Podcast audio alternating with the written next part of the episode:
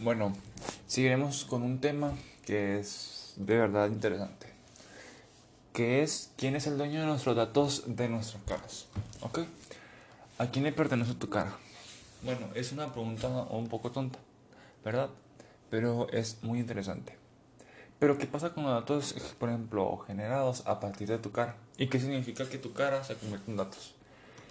Ya existen muchos datos sobre millones de caras. Hemos ofrecido nuestros rostros en, las redes sociales que utilizamos día a día. En las fotos almacenadas en la nube y muchas cosas más como subir tu foto en Facebook, en Instagram, subir historias, todo eso se convierte en datos. Pero aún no hemos determinado a quién le pertenecen datos asociados a los contornos de nuestros eh, rostros. En la era de las grandes tecnologías tenemos que reflexionar sobre las expectativas que podemos y debemos tener sobre quién tiene acceso a nuestros rostros. Bueno, los recientes distributos del Capitolio de Estados Unidos han propuesto la cuestión en el punto de mira, ya que el reconocimiento facial se convierte en una herramienta vital para identificar los que participaron en la protesta. Ok, entonces, ¿cuál es el poder de la tecnología de reconocimiento facial? ¿Estamos preparados para asumirlo? Incluso antes de distribuirlos, la tecnología de reconocimiento facial se estaba utilizando de muchas maneras que probablemente no hemos considerado con la suficiente seriedad.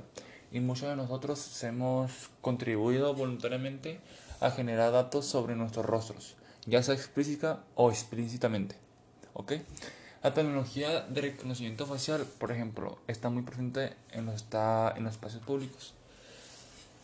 Eh, a la hora de decidir sobre el uso de esta tecnología para, para garantizar el cumplimiento de la ley y para la vigilancia o para otras iniciativas de claros fines sociales, debemos parar y preguntarnos cuáles son los, los costes de perder nuestras caras en favor de los datos. Las consecuencias son graves incluso para el derecho a la intimidad y nuestra capacidad de vivir sin vigilancia.